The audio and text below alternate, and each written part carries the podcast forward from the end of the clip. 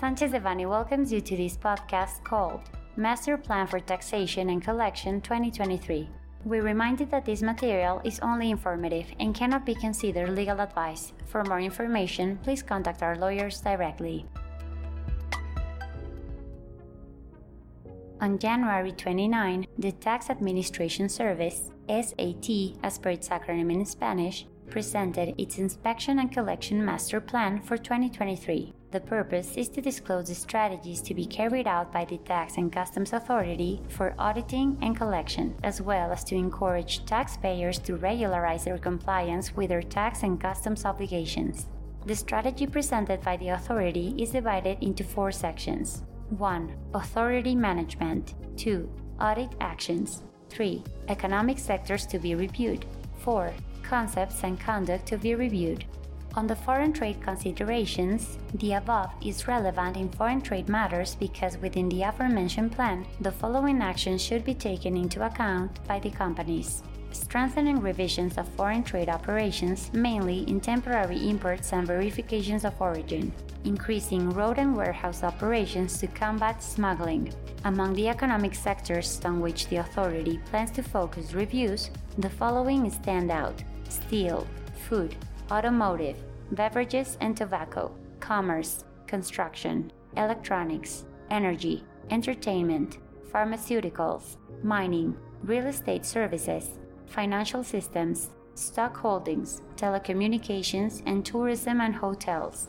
Among the conduct and actions on which it will concentrate its reviews, the following stand out verifications of compliance with VAT IEPS certifications, the treatment of value added tax in refunds, 0% rate, activities non subject to this tax, and temporary importation, undervaluation in foreign trade operations, and improper use of treaties foreign payments and international restructurings. Concerning tax matters, the plan highlights both the concepts and the economic sectors to be reviewed. The economic sectors that were added in 2023 are the following the electronic sectors, device manufacturing and distribution, the entertainment sector, and the tourism and hospitality sector. On the other hand, the sectors called corporate management, and business support services, both intrinsically linked to outsourcing schemes, were removed from the master plan. In our opinion, the removal does not imply that the tax authorities considered that they are no longer risk sectors to be audited. They were relocated from sector to concept under the broader concept of pensions, payrolls exemptions, and simulation of specialized service provisions. A significant number of concepts were added, some of them more extensive versions than the concepts of the 2022 plan. The tax concepts added are as follows.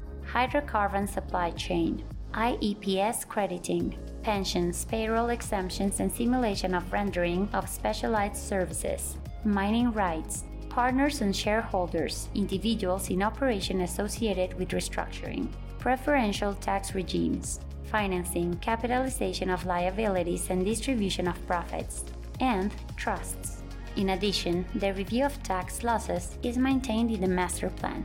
The concepts that are not included in the plan are North and South Border Region tax stimulus, sale of intangibles, and repatriation of capital.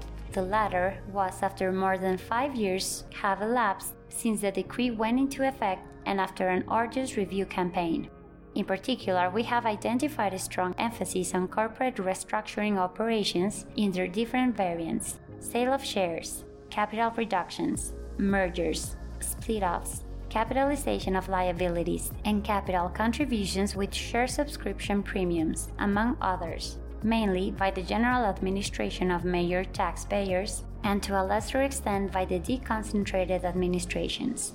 For all of the above, we recommend a detailed review of the compliance status of your tax and customs operations and obligations associated with your programs and certifications, in anticipation of potential reviews by the tax and customs authorities, in order to avoid or mitigate risks derived from them.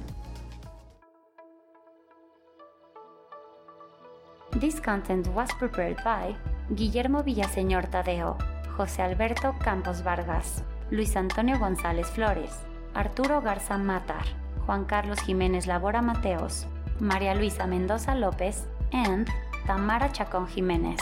members of the Tax, International Trade and Immigration Practice Group. For any questions or comments on this material, please contact us directly or visit our website, sanchezdevanny.com. Unless otherwise specified, users of this podcast may save and use the information contained here only for educational, personal, and non commercial purposes. Therefore, its reproduction for any other medium is prohibited, including but not limited to copying, retransmitting, or editing without prior permission of Sanchez Devanny Eseverri,